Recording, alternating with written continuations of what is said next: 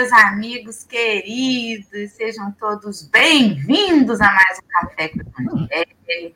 Nós estamos aqui reunidos mais uma vez. Marcelo deu um susto na gente, estava falando, de repente, tum, botou a vinheta, fiquei assim, meu Deus, como?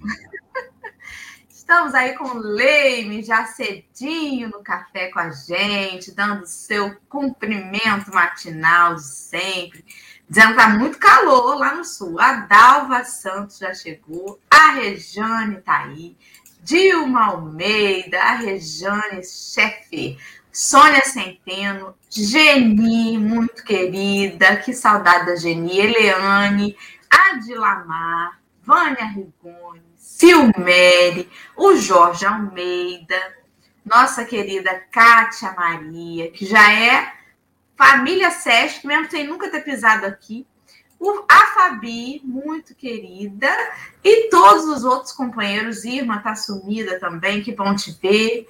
Sejam todos bem-vindos a esse café, onde a gente tem fundão hoje com a Vênia, mas antes dela dar o ar da graça, tem muito tempo que ela não aparece na telinha aqui, como você está, Marcelo? Fale conosco. Ah, gente, Cabo Frio também está aquele forno, né? Esquisito tempo, parece que vai, o mundo vai acabar em água.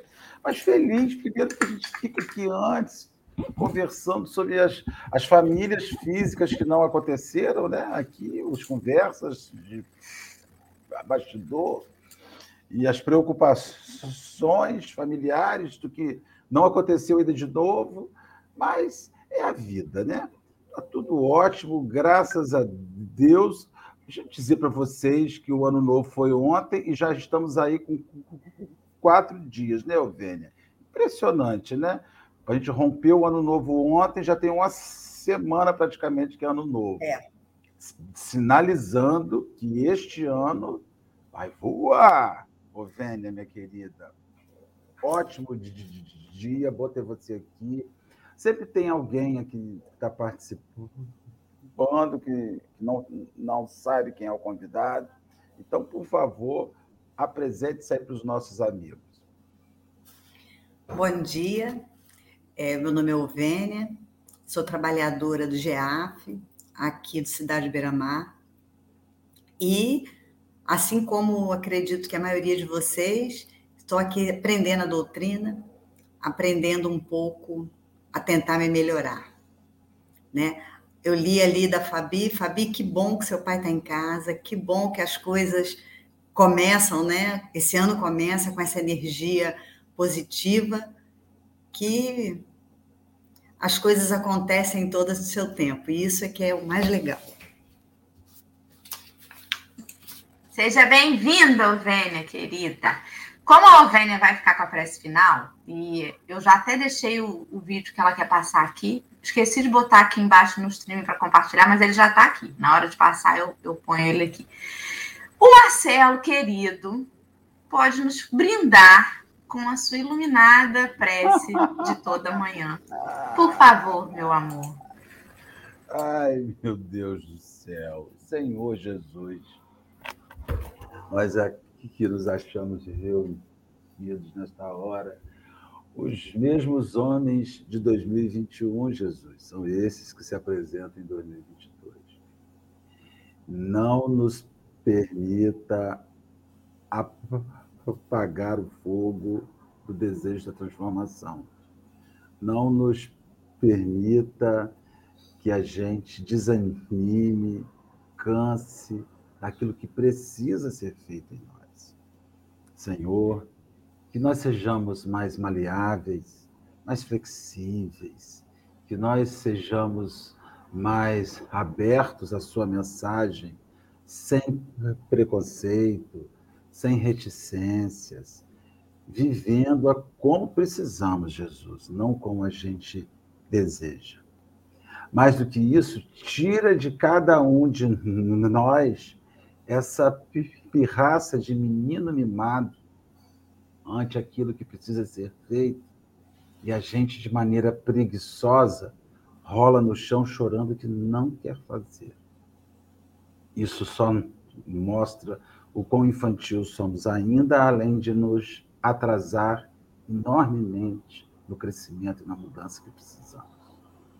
Que o Senhor nos abençoe nesta manhã, que a gente fique adulto espiritual, que a gente cresça em espírito e que, e que ao fim deste ano a gente olhe para a gente e veja quanta mudança e o quanto ajuste aconteceu.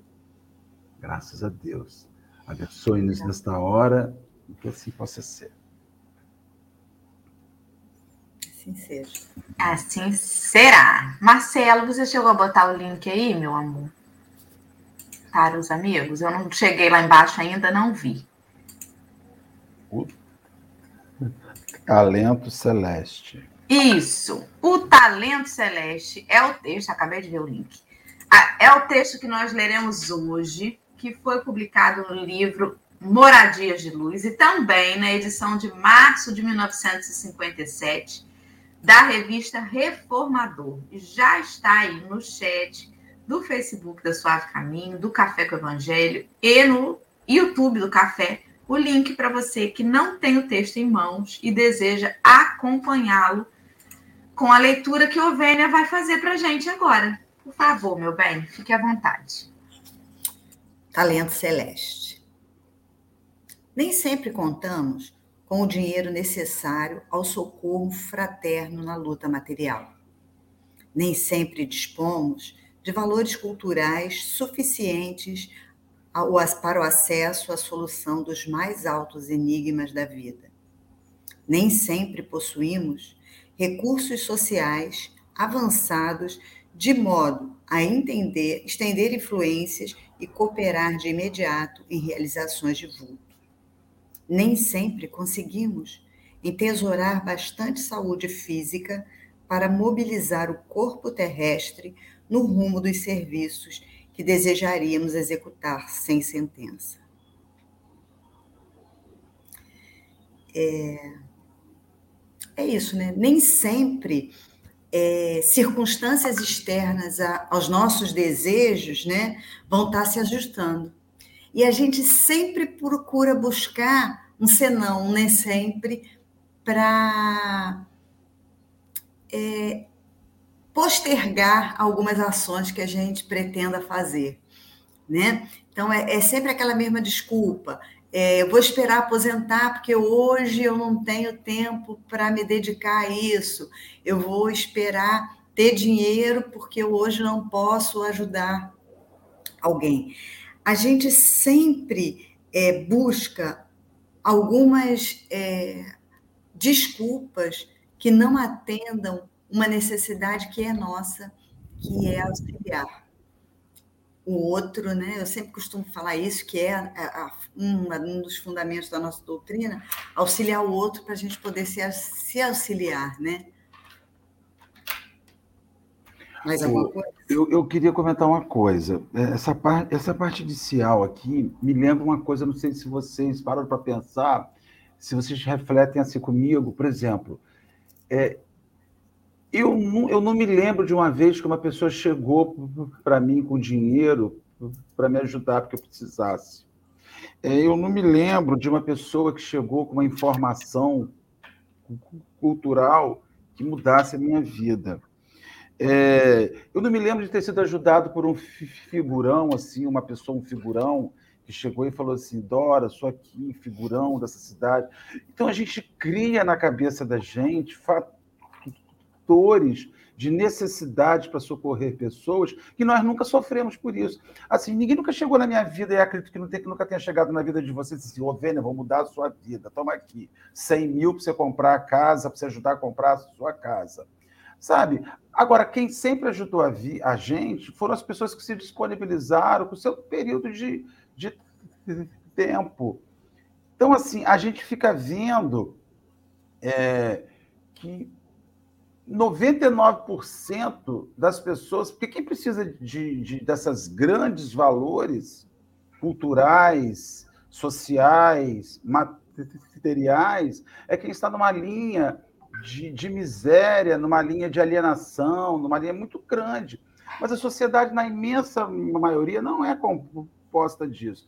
Então, se eu não preciso de dinheiro, se eu não preciso da, da, do seu conhecimento, se eu não preciso da sua influência, eu não preciso de nada de você, será? Então, assim, a gente precisa desconstruir essa ideia de que coisas que nós nunca precisamos é o que o outro precisa. Sabe? É, é, porque é, é, isso é uma reflexão que eu faço comigo, tá, gente? Assim, eu nunca precisei de ninguém que chegasse para mim com, com, com, com dinheiro, com, com, uma quantia. Toma, meu filho, vai ser feliz. A não ser mãe, né? Que é uma pessoa que está ali, que é o provedor. No meu caso, eu só tenho uma mãe provedora. Fora isso, ninguém mais. Então a gente cria na cabeça da gente é, ficções. Ah, eu não tenho dinheiro para ajudar, eu não tenho cultura para ajudar, eu não tenho influências para ajudar, eu não tenho nem saúde para ajudar. E quem mais te ajudou, quem mais te socorreu um dia, não tinha dinheiro suficiente, não tinha cultura suficiente, não tinha influência suficiente, nem tampouco tinha uma saúde perfeita. É, é sobre isso. É, e, e, se você assim percebeu a, o que está elencado aqui, a maioria, né, praticamente tudo aqui, está ligado a, a questões materiais, né? Quer dizer, a gente sempre se apega ao material para dizer que não está em busca do auxílio do outro, do, uma coisa que supera, né? É, indo para o texto, uma coisa que é celeste, que não é daqui, né? Que está além dessa questão física nossa. Até a questão de saúde, ela está ligada ao corpo físico. Então, a gente, em grande maioria, tem a tendência de, de sofrer, de se apegar, de sofrer muito por, por se apegar às questões da matéria. Né? É, esse, essa fala de vocês e esse primeiro pedacinho do texto, ele vem dizer assim para mim, é, me recorda, né? Aquelas avós, aquelas mães, a minha sogra é bem assim, de vai fazer uma receita, Aí queria tanto comer tal coisa. Aí olha os ingredientes, né? E isso não tem em casa. E isso aqui também não tem em casa.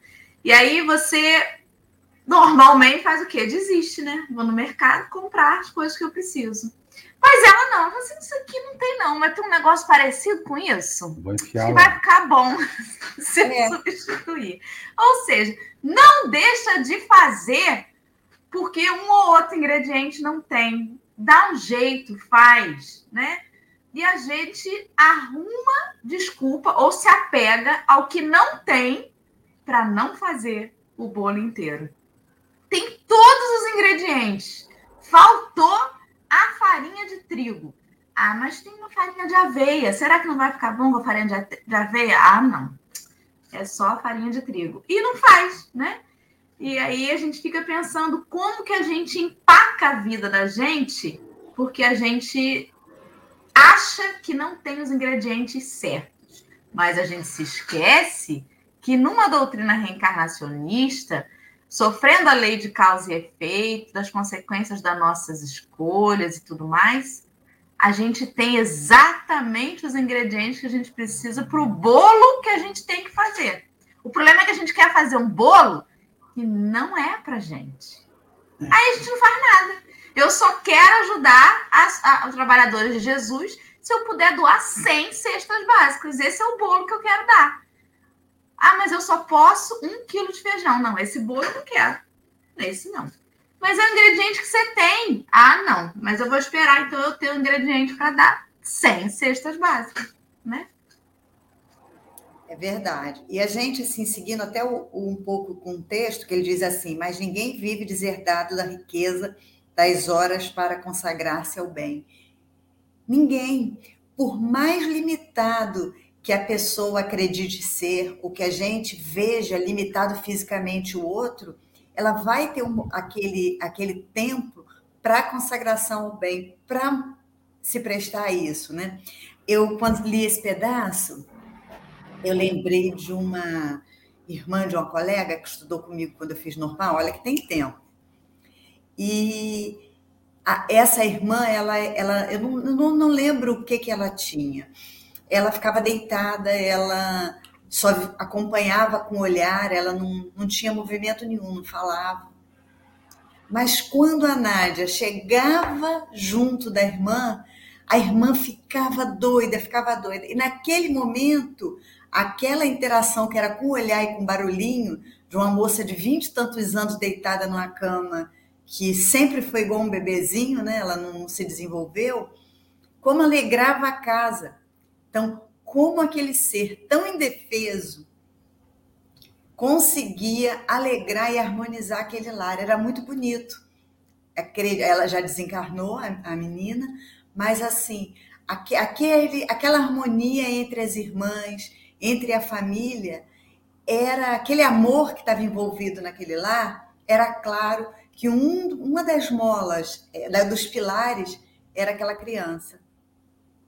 Então, ali, ela estava tendo, nessa fase limitada, é, enclausurada por aquele espírito, pelo aquele corpo, aquele espírito enclausurado, naquele corpo limitado, conseguia ter tanta luz para enriquecer aquela família. E é isso. A gente é, tem que descobrir que um tempinho nosso é. Eu não tenho nem um saco de feijão, um exemplo. Eu não tenho nem um saco de feijão para doar, mas eu vou lá ajudar a pegar a cesta e dar para o outro, né?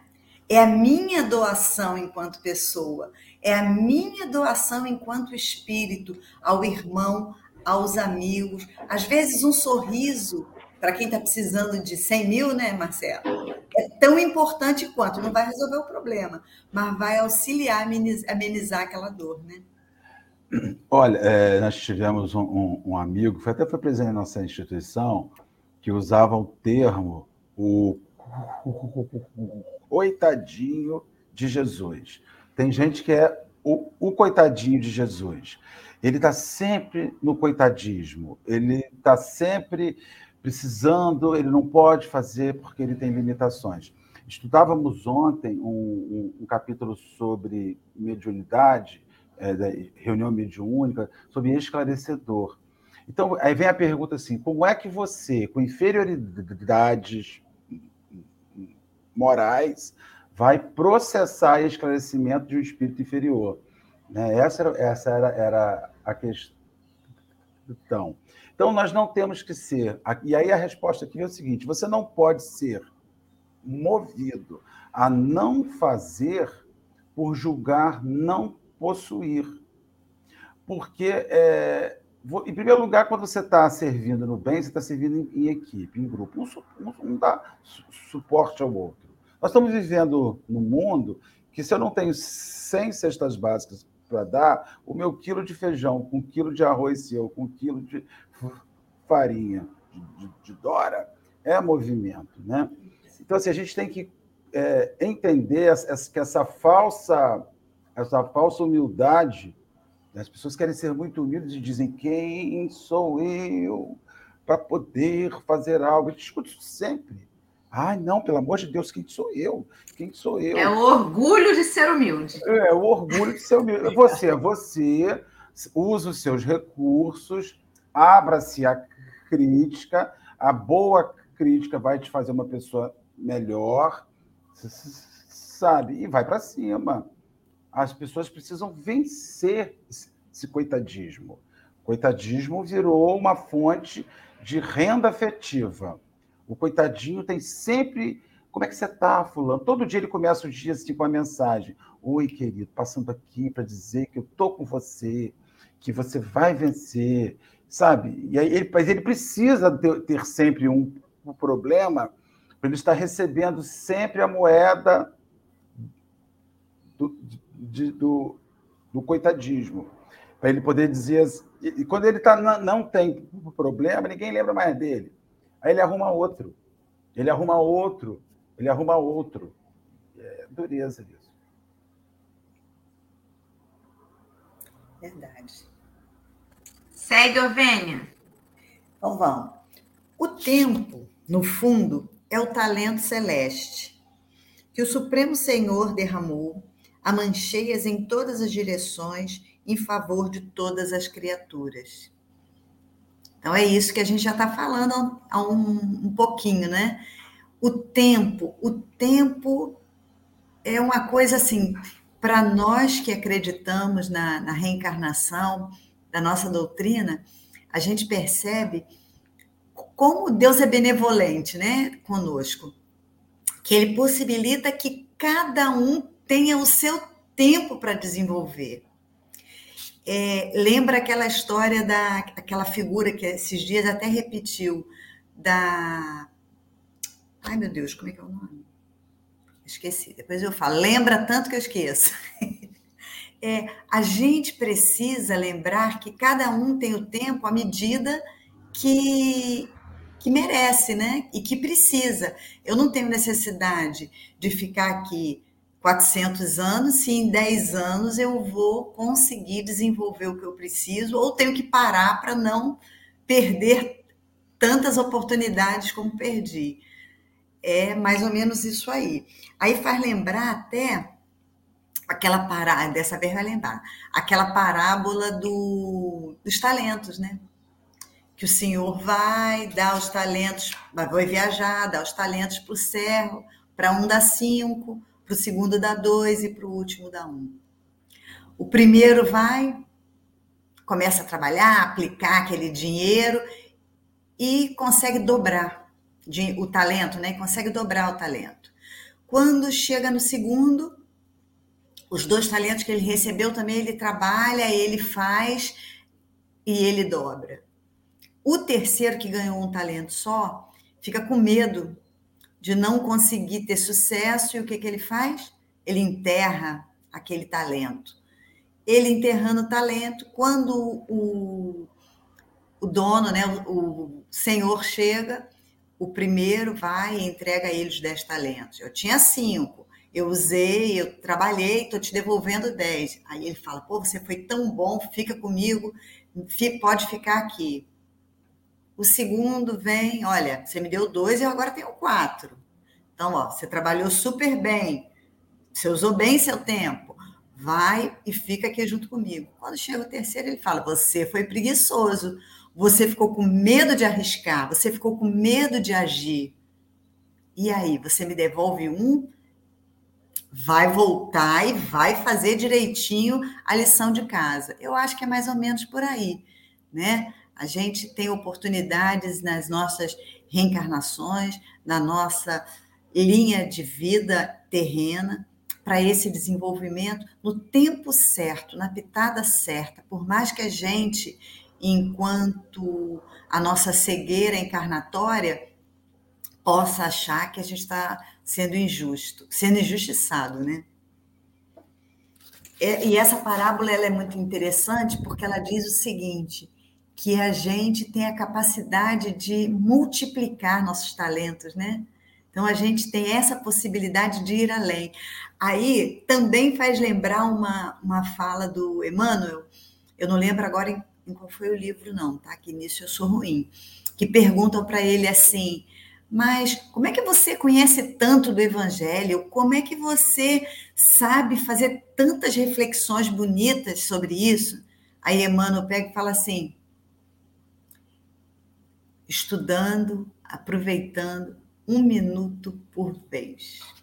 E é isso, né? Eu vou aproveitar, eu tentar multiplicar, porque o tempo, as coisas do coração, as coisas que nos fazem ser realmente um homem de bem, elas multiplicam. A gente nunca perde, a gente só ganha com isso, né? A Dora lembrou bem da lei de ação e reação, e é isso que volta para a gente. Lembrei de outra coisa agora. É, eu estou lendo um livro, eu já terminei o livro dos casos de Chico Xavier, né? Eu falo sem parar aqui. Agora eu estou lendo um outro de Chico também, que chama Um Homem Chamado Amor. Ele foi publicado pela FEB e foi conduzido, né? As histórias são casos também de Chico, de Oswaldo Godoy, que era um jornalista que conviveu com o Chico, né? Bastante tempo. E aí, num desses casos, esse Oswaldo relata que Chico contava sempre uma história de um rei, um, um, rei assim, que tinha muito dinheiro, muito dinheiro, seu reinado, todo mundo gostava dele, era um rei muito feliz, né, com, com tudo que ele tinha. Aí, um belo dia, esse rei ficou muito triste, acordou, com o pé esquerdo, ficou triste demais. O dia passou, entrou outro dia e ele triste. E no outro dia ele triste. E aí a população daquele reinado, né? Como pode? Nosso rei mudou muito. O que, que ele tem? Por que, que ele está tão triste? Ele tem tanto ouro, tem tantos súditos, todo mundo trabalhando para ele e ele está triste. Não consegue se alegrar com uma flor, está triste. O que, que houve? E aí procura dali, procura daqui algum jeito de fazer o rei ficar feliz. Até que eles encontram assim, né? Os gurus do reinado falam assim: olha, tem um jeito. Ele precisa vestir a camisa do homem mais feliz que existir por essas bandas. Tem que pegar a camisa desse homem e botar nele. E procura dali, procura daqui, procura o homem mais feliz. Aí encontraram o homem mais feliz de todo lugar. Mas tinha um problema. O homem mais feliz do lugar todo trabalhava capinando o terreno, mas era muito calor e não vestia camisa. E agora? Tem camisa para botar no rei. Ou seja, a camisa que ele vestia era a camisa do trabalho. A gente tem essa mania de achar que a doutrina espírita é uma doutrina masoquista, que a evolução precisa da dor, você tem que sentir a dor para andar para frente. E não é. A dor é um caminho. E nem é o caminho que Deus quer para a gente, não. Que Deus não quer que a gente sinta dor para evoluir. O primeiro caminho é do amor. Mas antes da dor, ainda tem um caminho, que é o trabalho. E é justamente sobre esse uso das horas, o uso do tempo. É o trabalho. Ele é a ferramenta de evolução, antes da dor. Verdade. E é muito difícil ser feliz na ociosidade. Por isso que às vezes a gente não tem um ingrediente de propósito. Que bom que você não tem todos os ingredientes para esse bolo, que você vai ter que se virar, você vai ter que trabalhar, você vai ter que se reinventar para conseguir fazer o que você precisa. Se tiver todos os ingredientes do bolo, sabe o que você faz? Que a gente é preguiçoso. Você compra uma máquina de bolo para não ter nem serviço de ter que estourar os ovos, mexer. Você vai querer jogar os ingredientes lá dentro, fazer uma máquina fazer com você. Olha como é que a gente é. Não é sobre isso. Que bom que a gente não tem todos os ingredientes, porque a gente é incitado a trabalhar. Só que se a gente mesmo assim fica na preguiça, aí não vai ter jeito. Aí vai doer, porque vai sentir fome daquele bolo, vai doer a barriga. Aí você vai ter que levantar e fazer alguma coisa, nem que seja uma panqueca. Mas por que, que você vai esperar o estômago doer? por que, que você não vai e faz o bolo com o que você tem, né? Que viagem que eu arrumei com essa história de estilo. É, mas o, o, o, Dora, nem, nem sempre você vai mandar a máquina fazer o bolo, nem o sabor do bolo vai ser igual. Aí você vai ficar assim depois. Ai, que saudade do bolo da minha avó. Ai, que saudade. E se faltar hoje? Faltou o quê? O esforço, faltou a entrega, né? A gente, a gente aprende que nessa caminhada evolutiva nossa, o que que embaseia ela? É a vivência, é a experiência, é o fazer. Se você se priva disso, você se priva de muita mais coisas, né? Marcelo, ah, nada? Eu estou aqui pensando no bolo. Tá pensando no bolo? Essa hora da manhã, um cafezinho. Já tomei café, vocês acreditam? Antes, não aguento. Tomo antes e depois, vamos embora. Se dispões de uma hora, não lhe percas o sublime valor hum, substancial. Então, se você só se dispõe daquele momento, daquela hora, aproveita ela ao máximo, né? É, desfruta daquele momento para o bem, para você, para o outro. Isso é que é o mais importante. É saber vivenciar, é saber fazer o bolo, é saber transformar, utilizar os ingredientes próximos para o melhor proveito daquele momento. E com certeza, aquela uma hora vai se multiplicar, né? Com ela, é possível a obtenção de novos ensinamentos, o cultivo da fraternidade, a bênção do consolo ao irmão, que padece nos braços contingentes da enfermidade, a conversão sadia que ajuda o próximo necessitado, a escrituração de uma carta amiga, edificante, a plantação de algumas árvores preciosas que mais tarde oferecer-te-ão asilo seguro. Então, aquela tua uma hora, aí a gente percebe aqui como que ele exemplifica que algumas coisas tão pequenas, em determinados momentos, é, vão te oferecer um porto seguro, um consolo que você vai precisar. Ou seja, se você chegou na fase 750 do Candy Crush, talvez você esteja usando mal as suas horas. Eu estou na fase 3.200 e pouco. Eu já estou horrorizado. Pelo amor de Deus. Parei de jogar esse ano, ano passado.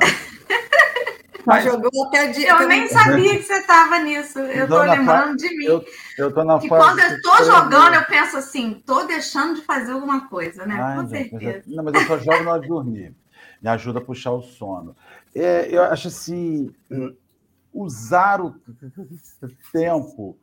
E, e me faz uma relação essa, essa questão do, do, de jogar com o que possui, de amar com o que possui. Vocês conhecem um texto chamado Bem-vindo, Holanda. Já leram esse texto? Esse texto é muito interessante porque é sobre uma mulher que escreve sobre síndrome de. Uma vez perguntaram a uma mulher como é que era possuir um filho com Down, com síndrome de Down. E ela queria, queria que ela descrevesse assim. E ela, esse texto é antigo, é de 87, então ele fala o seguinte: é, a vida com esse filho, é como se você fizesse a programação de ir para visitar a Itália, ir a Roma, ao Coliseu, com sol, preparar a viagem, comprar passagem, reservar os, os hotéis. Aí você pega um avião, de repente, escuta o avião dizendo assim, dentro, o, o comandante dizendo: bem-vindo, chegamos à Holanda. Você sai ali, naquele país, que está pedindo uma roupa diferente, que tem um idioma completamente diferente, que o nível de sol é completamente diferente, mas que tem as suas riquezas e as belezas. Então, ela diz o seguinte: um filho com Down, para uma pessoa que, que, que sonhava com um filho sem qualquer tipo de deficiência, é como uma viagem que você inicia para a Itália e acaba na Holanda. E vai ter que descobrir na Holanda os prazeres daquele lugar as belezas daquele lugar e usufruir aquele lugar. A vida não é feita dos sonhos que a gente deseja ter. É, a vida vai jogar a gente em lugares que eu não tenho habilitação para usar. E é sobre isso. A gente só é chamado a descobrir todos os nossos talentos quando há reveses. Enquanto você não tem revés, enquanto você Sabe, se, você vive num lugar, se, a, se aquilo não funciona, se aquilo não está dando certo, você é obrigado a tirar daquilo por sobrevivência isso. Então, eu, eu acredito que toda pessoa que viva confortavelmente dentro da sua inércia, pouco cresce, é, pouco se expande. O talento celeste é, é sobre isso né, que vocês estavam dizendo. É sobre versatilidade. A gente gosta de lidar com gente versátil. Aquele sujeito que, que não, não, não é especialista em nada, mas que conhece um pouquinho de cada coisa. E isso a gente está vivendo hoje, uma situação muito esquisita, meninas, que o mercado profissional que tanto exigiu a uma época uma especialização, uma especificidade, hoje está pedindo do profissional um pouco mais de, de, de, versatilidade. Porque ele viu que não adianta você prender num ponto só. Você vai ser o profissional de mindinhos, só conhece mindinho. Então, assim, a gente precisa descobrir nessa nossa versatilidade existencial a capacidade que a gente sonha com uma viagem a Roma e vai para a Holanda. E a roupa é outra, o clima é outro, o sol é outro, a beleza é outra, mas eu tenho que ser feliz ali. Aquela viagem me levou para aquele lugar. E é nisso que está o uso bem do seu talento. Eu posso jogar esse, esse link do texto no chat, Dora? Está autorizado, senhor. Muito obrigada. Vamos seguir, meus amores. Obrigada, Marcelo. Adorei a história.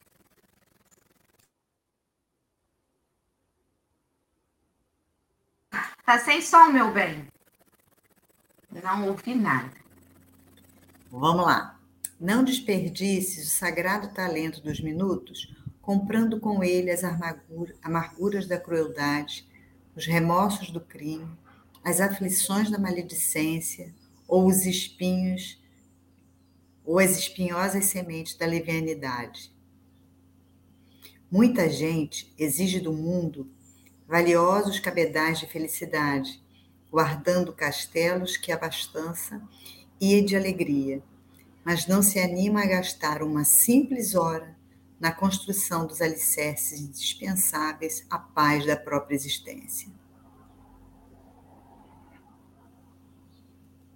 E aí a gente sente um puxão de orelha, né? Porque é aquilo que a, que a Dora falou, a gente às vezes perde tanto tempo com amenidades, né? A gente não precisa nem estar sendo maledicente, nem sendo cruel, mas a gente perde com alguma amenidade um tempo que poderia estar sendo aproveitado, né?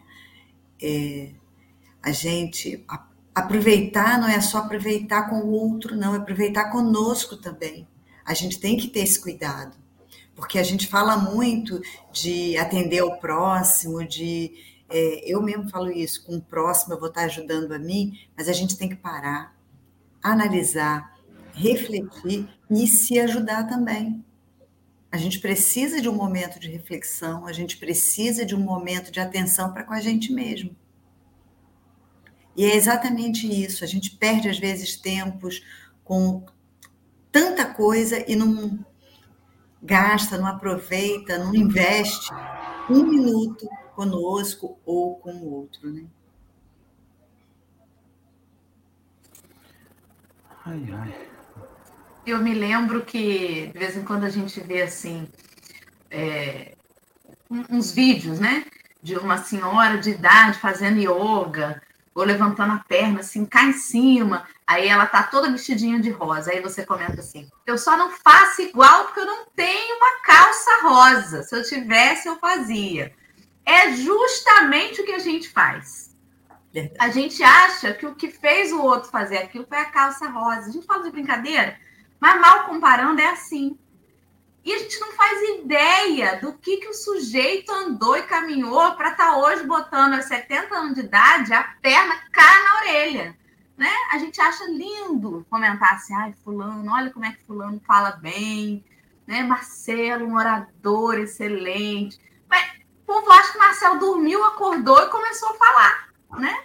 Não está estudando, não está buscando, não está se empenhando. Queria tanto ser igual o Vênia, é uma professora ótima. Né? Se eu tivesse esse óculos aí, eu seria igual a ela. Se eu soubesse a cor do, do, da tinta do cabelo, eu ia ser igual a ela. Não, não é, é sobre natural, isso. Gente, como isso? Naturalíssimo.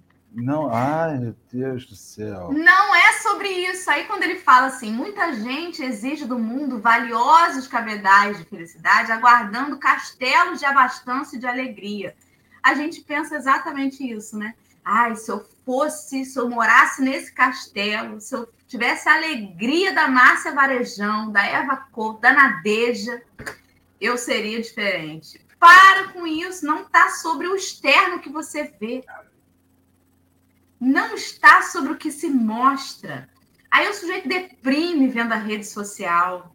Ai, olha, que foto. Se eu tivesse um iPhone, minha foto ia ser muito mais bonita. Pelo amor de Deus, é sobre o que você está vivendo na hora. Não é sobre o ângulo, o filtro que foi usado na foto, né? E a gente é muito impressionado com o que vê. Por isso que a gente se impressiona com o que vê e acha que se eu não tenho que mostrar externamente, eu não estou apto a realizar. Que doideira. É, e, e, às vezes nessa, né, Dora, entra no que está escrito aqui, ó, não te demores na furna envenenada do tempo perdido. É, quantas vezes a gente se pega e a gente escuta a gente falando assim: ah, no meu tempo, ah, se eu pudesse eu fazia isso, se eu voltasse eu teria sido feito, feito diferente. Nada disso, isso é balela. A gente não pode se pegar. Eu costumo dizer o seguinte: o tempo é agora. O tempo é o hoje. E a gente tem que fazer de tudo para que seja frutificado, para que ele seja bem feito. Então a gente tem que fazer igual o, o semeador, a gente tem que sair para semear tudo que é bom na gente, no outro. E não é porque a gente vai encontrar caminho pedregoso que a gente não vai deixar de jogar, que em algum momento aquela sementinha vai correr ali e vai tentar crescer. Então é, é isso. Eu estou pensando, pensando aqui é, o que, que o dinheiro faria na nossa vida, na minha vida, né? Eu fico pensando assim, esse prazer que eu sinto em viajar, esse prazer que eu sinto estar em outros lugares.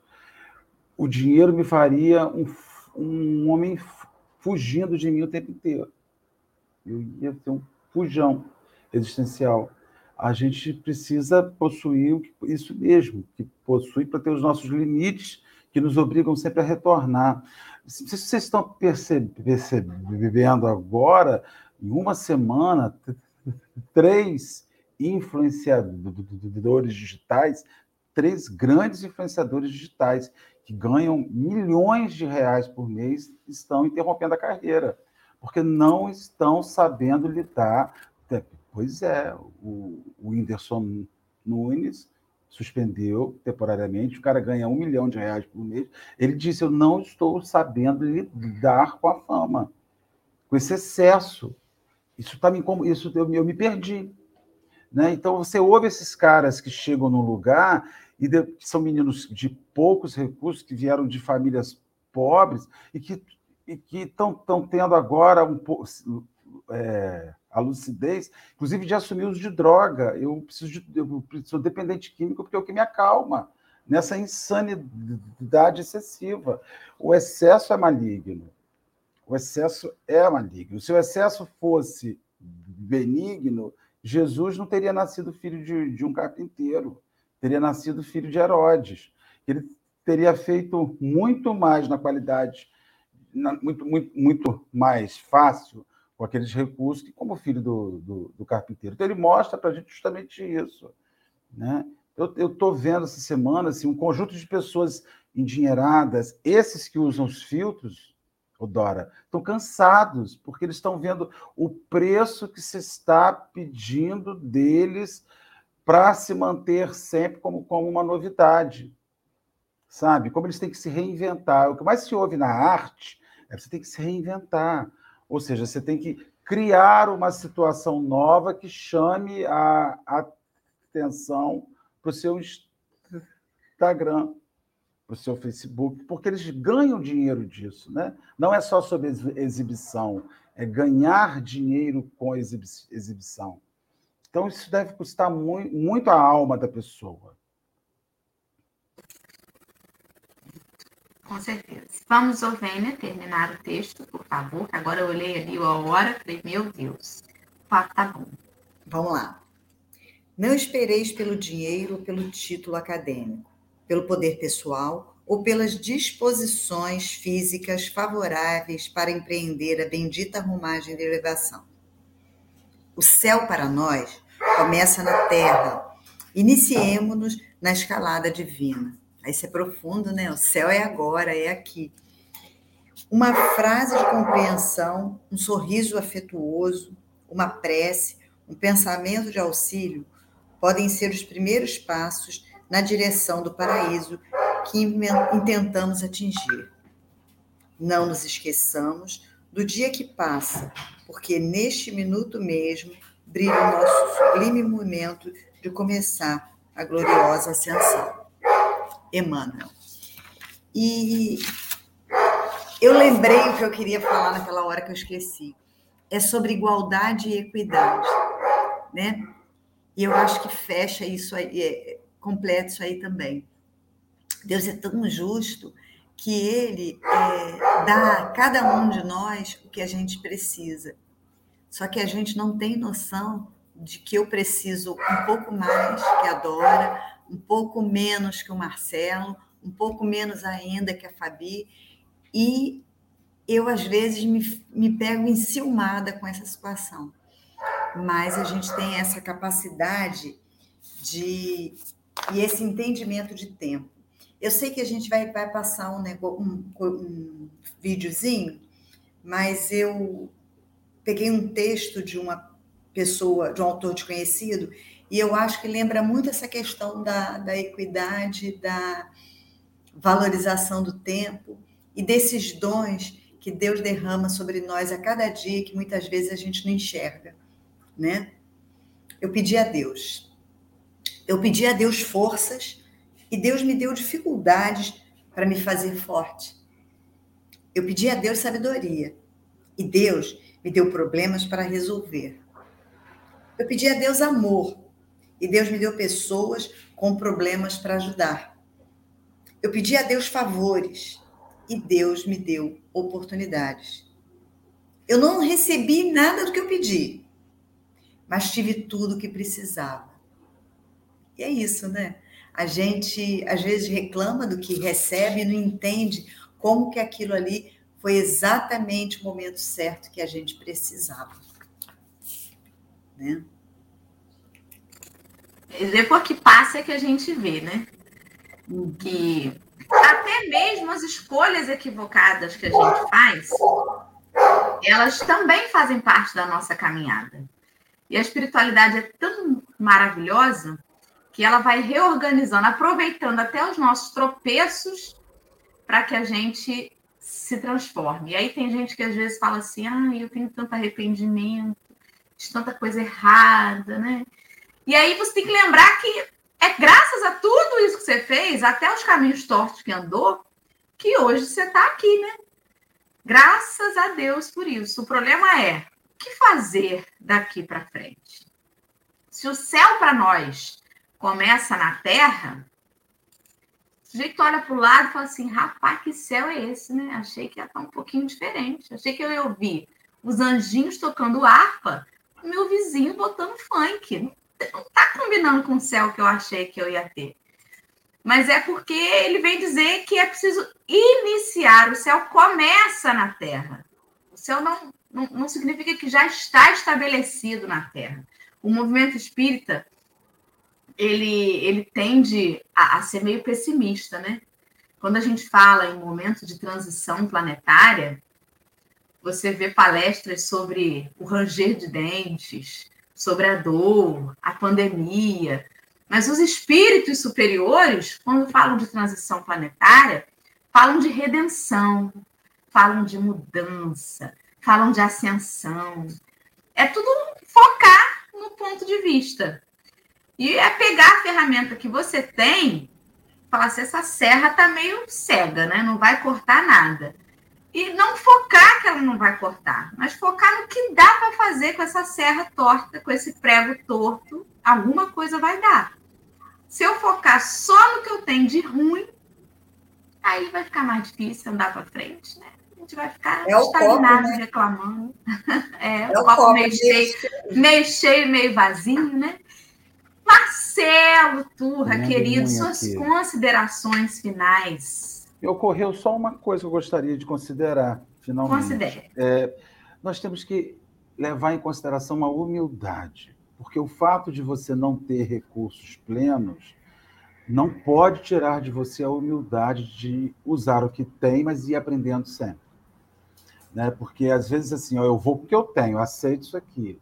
Não, mas também seja humilde e procure se aperfeiçoar. Né? A, gente, a gente precisa descobrir que a nossa função na Terra é de aprendiz. Todo dia eu vou entrar com o meu recurso simples, do meu jardim de infância, que eu sou do tempo do jardim de infância, e vou ali lentamente, com meus recursos de jardim de infância, desenvolvendo os meus recursos superiores. Só não posso ter em mente que os meus recursos simples serão sempre suficientes. Né? Não é porque eu fiz hoje um bolo, como foi usado lá no início, sem o ingrediente principal, substituindo uma farinha pela outra, e que deu certo, que eu vou neutralizar a outra receita, né? Então, eu vou aprender da próxima vez a olhar antes se eu tenho isso tudo aqui em casa. Acho que a gente precisa ter um pouco de humildade, ter ciência de que eu levo o que eu vou possuindo, que é pouco, que não é muito, que é o que eu tenho, mas sempre com o, o ideal de possuir e de aprender e de me aperfeiçoar. Foi muito bom, gente. Gostei muito. Vamos estudando mais, nos aperfeiçoando e nos transformando em pessoas melhores. E, volt... e até uma coisa que o, o, o Vêner falou, melhor para a gente também, né? Fazer, dar aquela ajuda para nós também, né? Que nós estamos precisando, a autoajuda, a autotransformação, o auto-socorro, o auto-amparo. Tem gente que se faz muito mal, tem auto-sabotagem, auto-inferiorização. Melhorar isso também. Foi ótimo. Muito bom. Eu vou colocar agora, então, o vídeo que a Ovênia propôs. E aí depois ela faz o encerramento dela com a prece, o que mais ela desejar. Tá bom, meu bem? Vamos compartilhar aqui. Só um minuto. O que, que eu tô arrumando? Achei. Compartilhar. Vamos que vamos.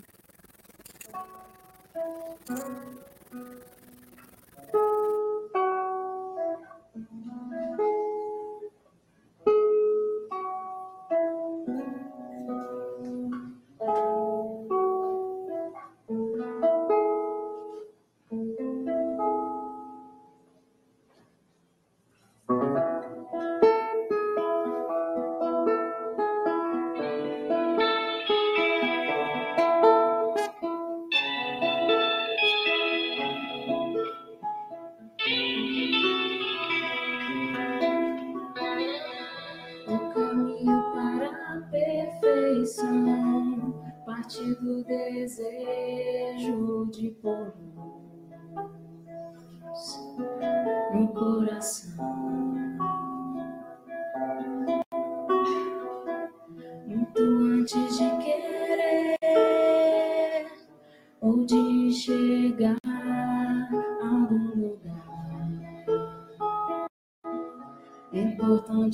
você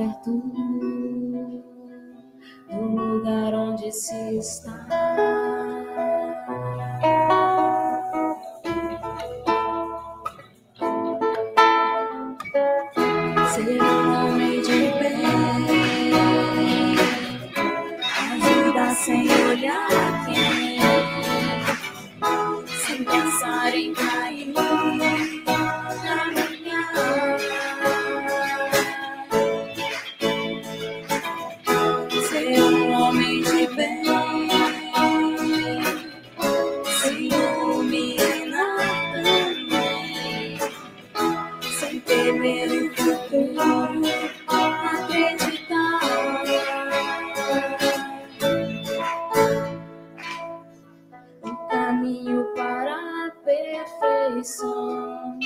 Parte do desejo de pôr no coração.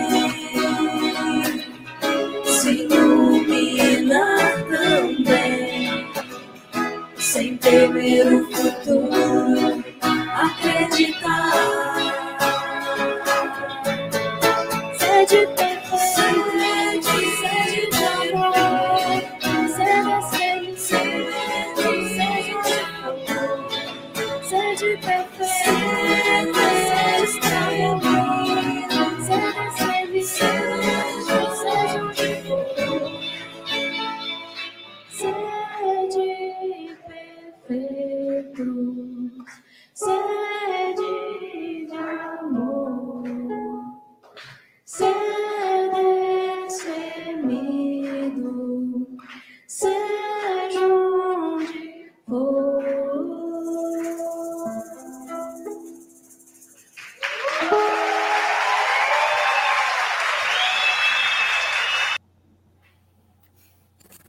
Muito bom, excelente escolha, Vênia. Obrigada. Fica à vontade agora, por favor, para fazer o encerramento. Eu acho que é aproveitando o nosso tempo que a gente entra no caminho de ser um homem perfeito, né? No caminho da angelitude, da perfeição. Então, assim, por isso que essa música me veio é, na hora. E a gente tem que lembrar que a criação é universal, né? A criação é um patrimônio comum, né? E existem várias possibilidades na vida da Terra e a gente tem que compartilhar. E é essa partilha que vira, né, a favor de nós, que se multiplica, né? Mas, assim, voltando lá para o início, quando o Marcelo falou assim, é início de ano, a gente já está aí uma semana, é um momento de reflexão, né? Então, que a gente consiga aprender a tentar viver um dia de cada vez, aprender a colher o que a gente está plantando, aprender a partilhar essa colheita e aprender a viver. Viver e não ter a vergonha de ser feliz. Sabe por quê? Porque é dando que se recebe. E é isso, com Francisco de Assis, a gente não pode ser diferente, é dando que se recebe. Então, cada minutinho do nosso tempo dedicado para o bem vai nos tornar mais firmes no nosso caminho da perfeição. Tá? Então vamos lá. Amigos espirituais, companheiros de estudo, agradecemos essa manhã maravilhosa e a oportunidade de aprendermos e de estarmos com o nosso tempo voltado à seara do bem. Que nos, nós possamos aprender, Senhor, a ler as entrelinhas da vida, que assim possamos ressignificar os nossos sentimentos e os nossos caminhos, que sejamos um instrumento da tua vontade. Obrigada, Senhor, obrigada a todos que estiveram aqui até esse momento. Que tenhamos um bom dia e que possamos estar sempre unidos, cada vez mais, nesse estudo maravilhoso de todas as manhãs. Obrigada todos. Que assim seja. Até que custou o latido do cachorro. Você aqui. foi chamar Francisco de Assis, os bichinhos vieram, tá vendo? Bom dia, meu povo. Fiquem com Deus. Beijos.